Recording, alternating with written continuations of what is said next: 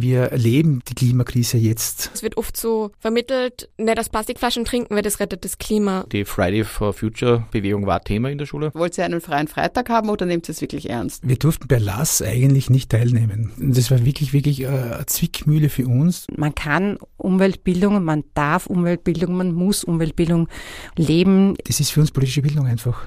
Und, und das kann nicht nur Trockentraining sein.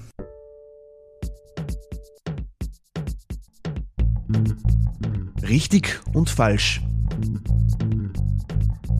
Der Podcast über politische Bildung. Von Zentrum Polis, Demokratie 21 und der Arbeiterkammer Wien.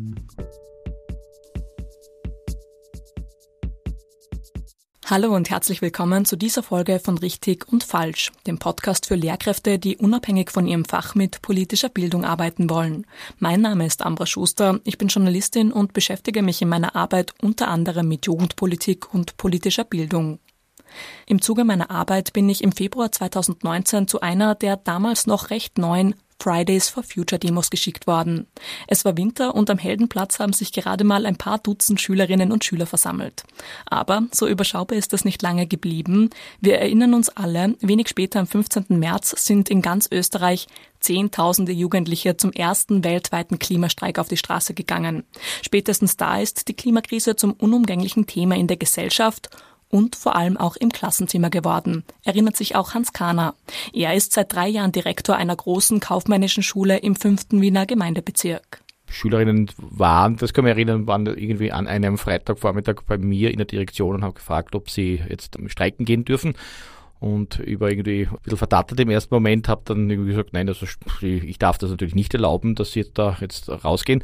Aber beim Rausgehen der Schülerinnen habe ich ihnen dann noch nachgesagt, deutlich hörbar, dass es ein Streikrecht gibt und dass sie quasi bei bestimmten Aktionen nicht unbedingt immer fragen sollten oder fragen müssen. Und irgendwie finde ich ja das schon gut und richtig und wichtig, dass die Schülerinnen sich da engagieren ja, und dass sie da sich auch politisch einbringen und sich für wichtige Themen interessieren. Und ich denke mal, Streikrecht gibt es. Ja. Also ich denke mal, wenn ich streiken will, frage ich auch nicht, ob ich darf. Also ich hätte durchaus mh, hm, größere Teilnahme gut ausgehalten. Ja.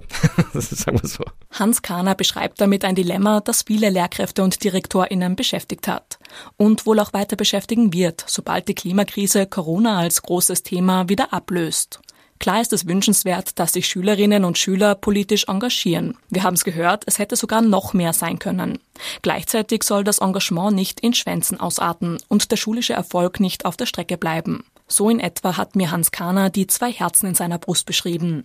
Auch Gerlinde Steininger erzählt mir von der Zwickmühle, in der sie gesteckt hat. Und das, obwohl es an der AHS Rahlgasse, an der sie in Wien unterrichtet, sogar einen eigenen Umweltschwerpunkt gibt. Was die Wissenschaft sagt, da ich mir natürlich nicht schwer. Das ist ganz einfach. Da haben wir schon seit vielen Jahren die Zahlen, ich verfolge sie seit den 90er Jahren. Aber eh etwa ungefähr vor zwei Jahren, wo die Friday for Future Demonstrationen begonnen haben und wo Schülerinnen gefragt haben, ob wir da jetzt hingehen können an diesem am 15. März, da wurde es schon schwierig, weil eben wir genau dann da in diesem Spannungsfeld waren. Was darf Schule? Und ich als zwar habe ich geglaubt, engagierte Lehrerin, auch nicht genau wusste, ist es jetzt erlaubt und darf ich mit Schülerinnen zur Demo gehen oder nicht. Da hat schon so ein Prozess auch in unserer Schule begonnen. Wir haben uns da sehr gut ausgetauscht. Gott sei Dank auch mit der Direktorin und dem Team. Aber da habe ich zum Beispiel nicht gewusst, darf ich das? Was ist in Sachen Klimakrise die Aufgabe der Schule und was nicht? Wie kann die Fridays for Future Bewegung in politischer Bildung begleitet und sogar für politische Bildung genutzt werden? Und wie können Schülerinnen und Schüler auf ein Leben in der Klimakrise vorbereitet, aber nicht entmutigt werden? Genau diesen Fragen möchte ich in dieser Folge nachgehen. Beginnen wir damit, was Schule darf und was nicht. Bei jüngeren Schülerinnen und Schülern gibt es natürlich eine Aufsichtspflicht. Außerdem hat es damals einen Erlass des Bildungsministeriums gegeben, laut dem Klimastreikstunden nicht entschuldigt werden dürfen. Ein Widerspruch, sagt Gelinde Steininger von der AHS Rahlgasse und verweist auf die bestehenden Unterrichtsprinzipien. Eines ist Umweltbildung und ein Unterrichtsprinzip ist politische Bildung. Und da steht eigentlich viel mehr drinnen, als in den Lehrerinnenköpfen drinnen ist. Also ich habe mir das natürlich dann damals schon, vor zwei Jahren eben etwa genau durchgelesen, auch jetzt wieder aus aktuellem Anlass. Und da steht schon drinnen, dass man äh, an Demonstrationen teilnehmen darf, kann, soll sogar, damit Schülerinnen diese Form kennenlernen. Soweit natürlich die Sicherheit der Schülerinnen nicht gefährdet ist, das ist eh völlig selbstverständlich klar. Aber so wie wir das damals, also vor zwei Jahren etwa, dann von der Regierung gehört haben und die Erlässe, die gekommen sind, die waren da schon sehr widersprüchlich. Also da hat ja geheißen, wir dürfen die Schülerinnen nicht hinlassen. Also da waren wir als Lehrerinnen dann schon irgendwie so, eben was machen wir nun? Und wenn man nicht ein Glück hat mit äh, dem Lehrerinnen-Team und der Direktoren, hängt man ein bisschen in der Luft eigentlich. Oder man lasst es bleiben, wie die allermeisten. Die Fridays for Future Demos haben damals ohne Zweifel polarisiert. Wie mit ihnen umgegangen worden ist, war letztendlich von Schule zu Schule und auch von Lehrkraft zu Lehrkraft unterschiedlich. Ich habe mir deshalb gedacht, ich frage für diese Folge ausnahmsweise auch eine Schülerin, wie sie die Situation an ihrer Schule erlebt hat. Franziska Brandner besucht die fünfte Klasse des Adalbert Stifter Gymnasiums in Linz und engagiert sich bei Fridays for Future. Wir waren so dort und wir waren alle voll begeistert, das erste Mal demonstrieren, gell, und dann sogar nur streiken und auch was Gutes tun, weil natürlich weiß jeder, dass Klimawandel nicht gut ist. Und dann nächsten Tag waren wir wieder in der Schule und dann war es so, ja, begeht's bei euch selbst und so. Das war ein bisschen anstrengend. Vor allem, das war unsere Geschichtslehrerin, das war mal in dem Moment eins meiner größten Idole und dann war die so, na, macht es erst bei euch selbst und so. Und das war sehr traurig und dann habe ich mir kurz echt überlegt, dass ich aufhöre, mir dafür zu engagieren, weil es so viel Rückschlag gegeben hat, aber ja, habe ich nicht, jetzt bin ich aktiv. Das war halt sehr unangenehm. Aber dann später hat sie uns dann nochmal gesagt, dass sie es eigentlich voll gut findet, dass wir uns das engagieren. Also der hat es wieder zurückgenommen, die hat sie selbst weitergebildet. Deshalb an alle LehrerInnen, die was dagegen haben, bildet euch einfach weiter und das ist wichtig. Fangt mal bei euch selber an. Ihr wollt doch nur Schule schwänzen. Ihr macht doch selber nur Müll. Das bringt doch gar nichts. Bemerkungen wie diese mussten sich viele Schülerinnen und Schüler gefallen lassen. Im Sinne einer konstruktiven politischen Bildung kann man sich abfällige Reaktionen wie diese getrost sparen. Die Motivation hinter den Demonstrationen soll aber schon ruhig diskutiert werden, erzählt mir Monika Bauer-Bogner. Sie ist Lehrerin an einem Gymnasium im Weinviertel. Wie ernst nehmt ihr das jetzt? Wollt ihr einen freien Freitag haben oder nehmt ihr es wirklich ernst? Das war die Diskussion, die ich mit ihnen geführt habe. Nicht, ist Friday for Future klug oder nicht? Ja, braucht man nicht diskutieren, finde ich. Das ist außer Streit gestellt, ja. Aber so dieses, okay, was heißt es für dich?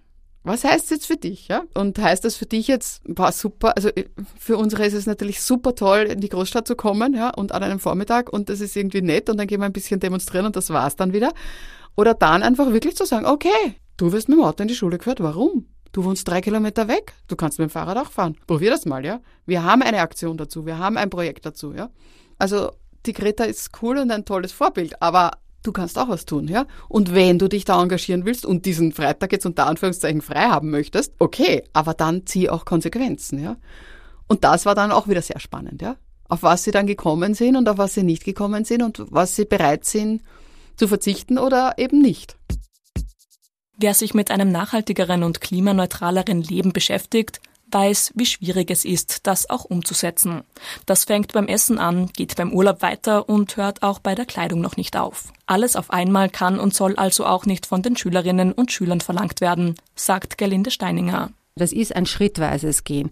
Natürlich fahrt man vielleicht in Urlaub oder macht dies und jenes, einfach weil man noch keine anderen äh, Erfahrungen gemacht hat. Wie kann man sonst Spaß haben? Natürlich ist Fliegen ein Problem aber das kann nur Schritt für Schritt gehen und mit dem Zeigefinger auf irgendjemanden zu zeigen, bringt uns gemeinsam in diesen Klimazielen nicht weiter.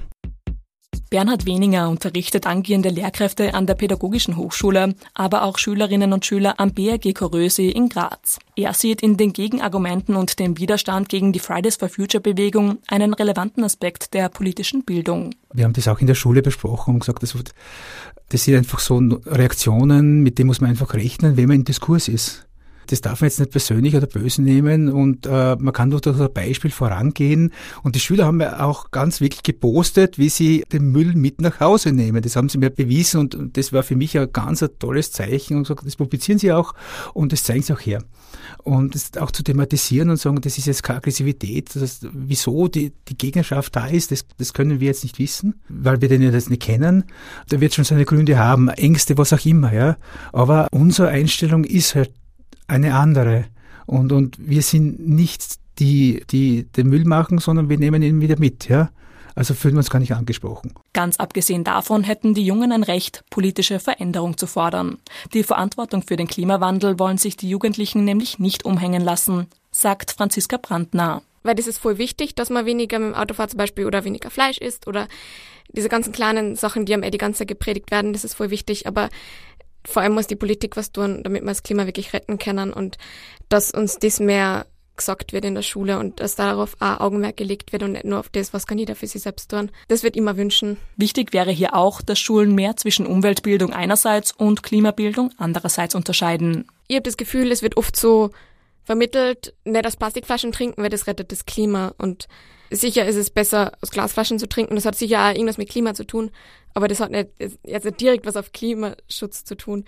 Und ja, ich finde, man sollte sich halt natürlich für beides einsetzen, aber es sollte nicht so in einen Topf geworfen werden irgendwie. Halten wir also fest. Das eigene Umweltbewusstsein und Verhalten ist wichtig. Für einen dauerhaften Systemwechsel und ein besseres Klima braucht es aber die Politik. Sie wird von den Fridays for Future AktivistInnen eben in die Pflicht gerufen. Die genannten Totschlagargumente gegen KlimademonstrantInnen können also kaum gelten. Im Gegenteil, die Aufmerksamkeit für die Klimakrise kann und soll genutzt werden für politische Bildung, sagt Schulleiter Hans Kahner. Und ich glaube, das muss man ihnen auch zeigen, ja, dieses Demonstrationsrecht als Recht erleben und auch in Anspruch nehmen. Ja. Und da, das glaube ich jetzt leben die Eltern unserer Kids ihnen nicht so vor. Ja, also da auf einer schönen Demo zu sein, hat ja auch was Cooles. Ja. Also ich denke, man hat ja, auch, hat ja auch was Verbindendes und äh, man lernt gleichgesinnte Leute kennen. Also so ist ja auch bei anderen Themen. Ja. Einig waren sich meine Gäste darin, dass Klimaschutz und Umweltschutz auch abseits der Demos Thema im Klassenzimmer sein müssen. Es braucht also zumindest eine Vor- und Nachbesprechung. Die Beweggründe gehören diskutiert, wie zuvor schon Monika Bauer-Bugner erwähnt hat. In politischer Bildung kann anhand der Klimakrise außerdem geübt werden, wie man politische Urteile und Argumentationsketten bildet. Bernhard Weninger vom BRG Körösi erklärt mir dazu eine einfache Pro- und Kontraübung man kann, hat ein klassisches Schema, man ist dafür oder dagegen. Ja? Also man kann das so richtig schön auf A4-Blatt machen, schreibt das Urteil in die Mitte raus, macht eine Linie in der Mitte, ja? dann schreibt man oben Ja und unten Nein und dann sammelt man Argumente und die müssen, ausgeschrieben werden. Und diese Argumente werden dann eben dazu geordnet, ob das jetzt dafür oder dagegen ist. Und auch diese Argumente werden dann wieder genauer angeschaut und nach ihrer Relevanz untersucht.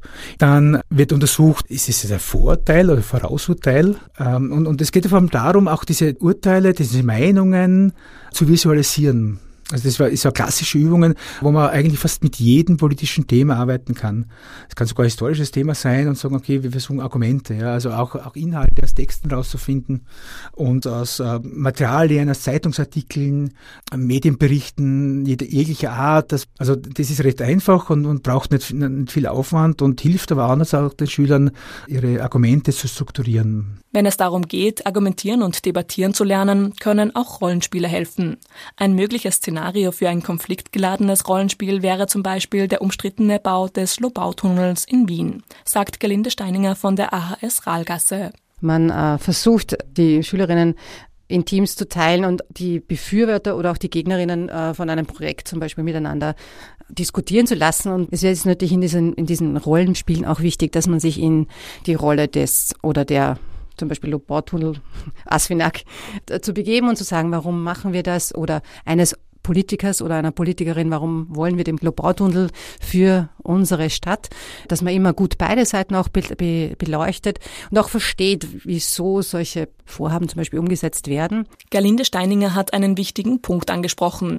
Auch wenn wir uns einig sind, dass die Klimakrise die größte Herausforderung unserer Zeit ist, Gegenpositionen müssen auch hier Platz haben, sagt Bernhard Wieninger. Wir dürfen die Gegenargumente nicht auslassen. Alles, was eben kontrovers in der Öffentlichkeit diskutiert wird, muss auch kontrovers in der Schule diskutiert werden. Ja, also, weil ja wir die Wahrheit nicht mit den Löffel gefressen haben, mehr oder weniger nicht. Und, und ich glaube, das ist ganz wichtig zu sagen, ja, es gibt andere Meinungen und diese Toleranz muss trotzdem gegeben sein. Komplett neutral muss man sich deswegen aber auch nicht zur Klimakrise äußern. In politischer Bildung steht drinnen, man darf und soll als Lehrerin Stellung nehmen zu diesen Themen. Das darf man. Man darf sie natürlich nicht manipulieren und nicht überwältigen oder wie man das jetzt ausdrücken möchte, aber man darf durchaus seine Meinung vertreten.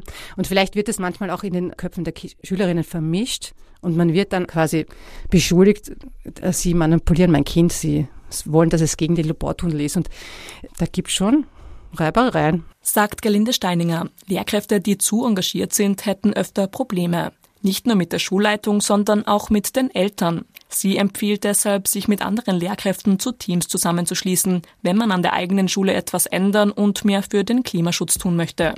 Bernhard Weninger hat die Erfahrung gemacht, dass man mit spielerischer Umweltbildung aber durchaus auch Eltern mit an Bord holen kann und gibt ein Beispiel. Wir haben jetzt ganz basal einfach die Übung gemacht, wir nehmen ein Plakat, schreiben Fairtrade drauf und ich habe die, die, Schüler in der Sekundarstufe genötigt, die Eltern zu fragen, ob sie ihnen helfen, die ganzen Fairtrade-Pickel auszuschnippeln und, und das kleben wir dann auf dieses Plakat drauf und schauen, ob wir es voll kriegen. Ja.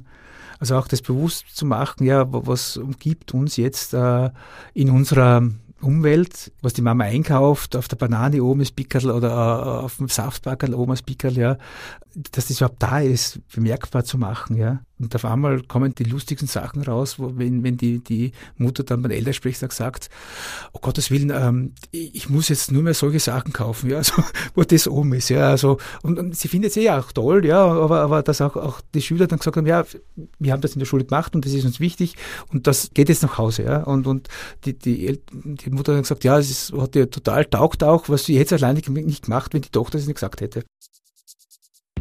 Im Idealfall ist die Klimakrise ebenso wie die politische Bildung quer durch alle Fächer Thema. In Deutsch oder Fremdsprachen können etwa Texte gelesen oder geschrieben werden.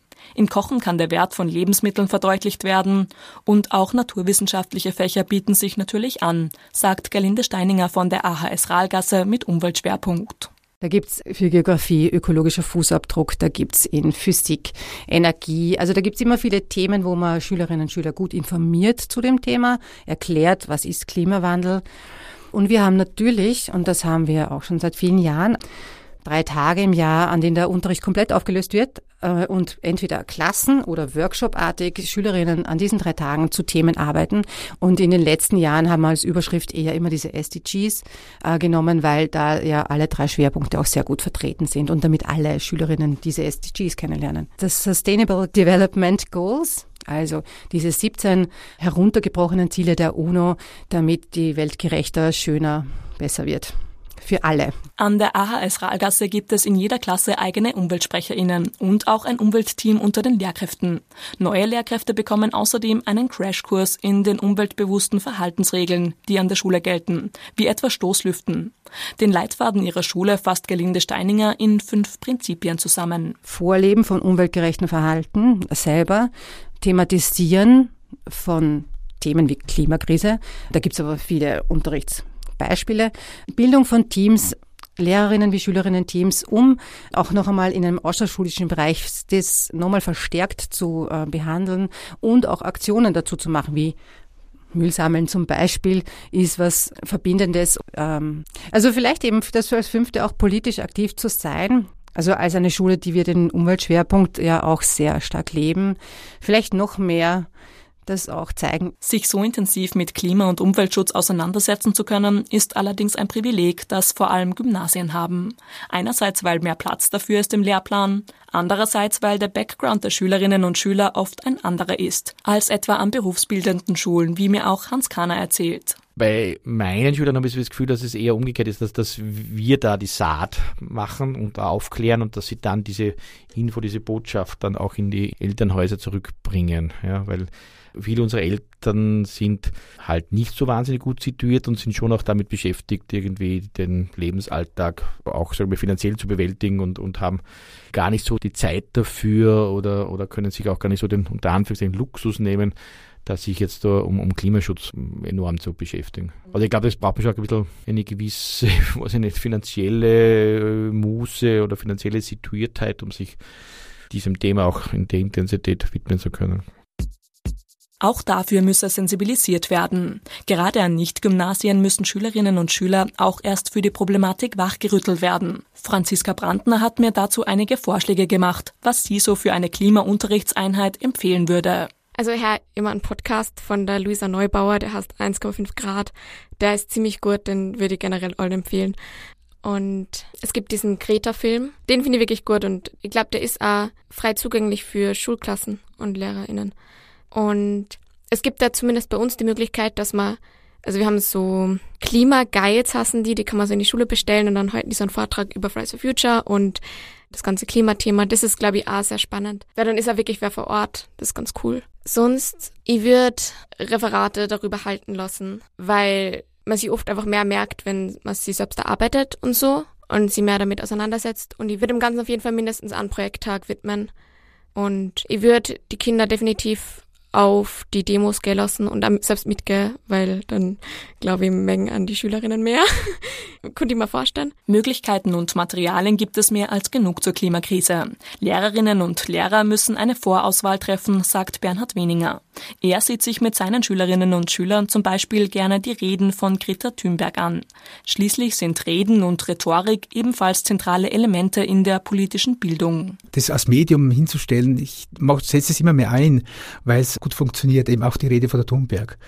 Und äh, wenn ein junger Mensch sich da hinstellt und überhaupt seine Meinung äußert, ja, ist das schon sowas Tolles. Natürlich kann es sogar sein, dass ich der Meinung nicht bin, ja, dann ärgert es mich, aber trotzdem ist es eine, Artikulation, ja. Und wenn wir das Ziel haben, dass Schüler und Schüler politische Teilhabe machen sollen, dann müssen sie sich einmal von hinstellen und, und ihre Meinung sagen. Und es ist ein ganz wichtiger Teil äh, in der politischen Bildung zu sagen, schauen wir uns die Rede an. Und gerade in der Klimakrise war das äh, einer der großen, großen Eckpunkte. Und dann kann man durchaus einmal schauen, wir schauen uns mal das, das Hohe Aus an, dann hat es einen Sinn, dann, dann, dann versteht man auch, äh, wieso der das so sagt. Zu Beginn dieser Folge haben wir darüber gesprochen, was Schulen dürfen. Aber was sollen denn Schulen eigentlich leisten, wenn es um die Klimakrise und politische Bildung geht? Auf jeden Fall wachrütteln und durchaus auch die politische Verantwortung eines Systemwechsels in den Vordergrund stellen, sagt Gerlinde Steininger. Die jungen Menschen blicken ja in eine Zukunft, die gruselig irgendwie ist. Die haben natürlich Sorgen und Ängste und es ist ganz, ganz wichtig, dass wir sie da gut informieren und abholen, wo sie sind und ihnen auch zeigen, dass es auch Möglichkeiten gibt, in einem demokratischen Staat, diese Sorgen und Ängste auch zu deponieren und zu verlangen oder dafür zu demonstrieren, dass sich das ändert. Und ich habe so das Gefühl, wir stehen jetzt gerade eher so an einem Rückschritt ein bisschen fast, ja, was, was das anbelangt. So quasi in den 80er, 90er Jahren, da war nur so alles, also für mich so in der Hoffnung und die Umwelt wird besser. Und es ist aber so nicht geworden. Und wir dürfen es jetzt noch immer nicht sagen, hey, jetzt tut's was, Leute, liebe Politik, bitte handelt's jetzt wirklich entsprechend gerecht, weil das passiert nicht wirklich. Klimapolitik ist oft frustrierend. Gerade als sie endlich das alles bestimmende Thema geworden war, kam Corona. Der Protest hat sich zwar ins Internet und auf andere Aktionen verlagert, die großen Demonstrationen ersetzt das aber nicht, sagt auch Bernhard Wieninger. Das ist jetzt wirklich der große Flash gewesen. Auf einmal geht gar nichts mehr, ja. Weil jeder Streik hat ja auch diesen großen Vorteil der Community. Man geht wohin, man lernt Leute kennen, man, man trifft Gleichaltrige. Das ist ein, ein Gefühl, wie, wie wenn man auf ein Konzert geht und dort abraugt. Das ist jetzt nicht mehr gegeben und das kann man auch virtuell nicht nachempfinden. Ja? Und wenn äh, Dinge, die gut gelaufen sind, irgendwie nur gestartet werden müssen, weil sie einfach äh, versandet sind, das wäre ganz was Tragisches. Und da könnten wir als Schule durchaus Initialzündung sein, dass wir sagen, okay, es ist wieder Thema für uns. Ja? Es war immer Thema, es war bei mir in der Schule vor 35 Jahren auch Thema. Ja? Wir haben drüber gelacht, wir haben, wir haben den witzig gefunden, den Typen mit dem Rollkragenpullover und den, den, den Sticksocken, ja. Aber im Nachhinein war es genau das, was, was wir gebraucht haben, ja. Die Aufgabe der Schule könnte also auch sein, die Fridays for Future Demos in Zukunft sogar zu unterstützen.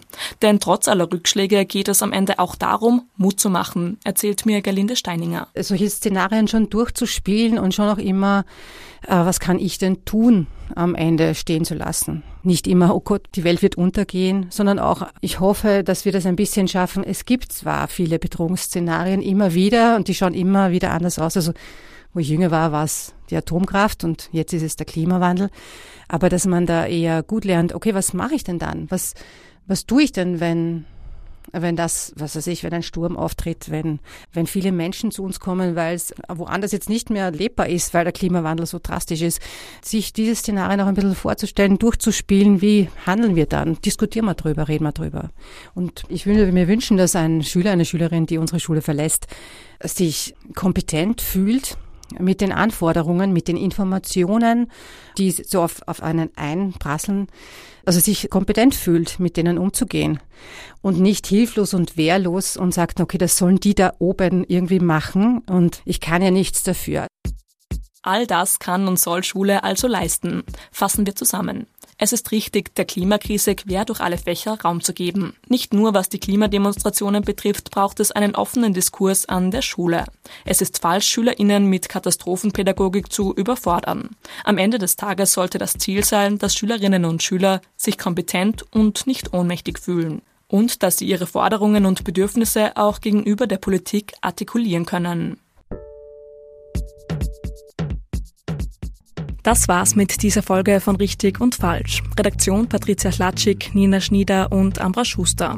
Auch die nächsten Folgen bauen auf Erlebnissen und Fragestellungen von Lehrerinnen und Lehrern auf. Erzählt mir von euren Erfahrungen und Befürchtungen, wenn es um politische Bildung in eurem Unterricht geht. Schreibt mir eure Anregungen und Feedback an podcast.politik-lernen.at. Wenn euch das Format gefallen hat, empfehlt den Podcast gerne weiter. Wer mehr mit politischer Bildung arbeiten möchte, findet weitere Angebote in den Show Notes. Mein Name ist Ambra Schuster. Ich bedanke mich fürs Zuhören und freue mich, wenn ihr nächstes Mal wieder mit dabei seid.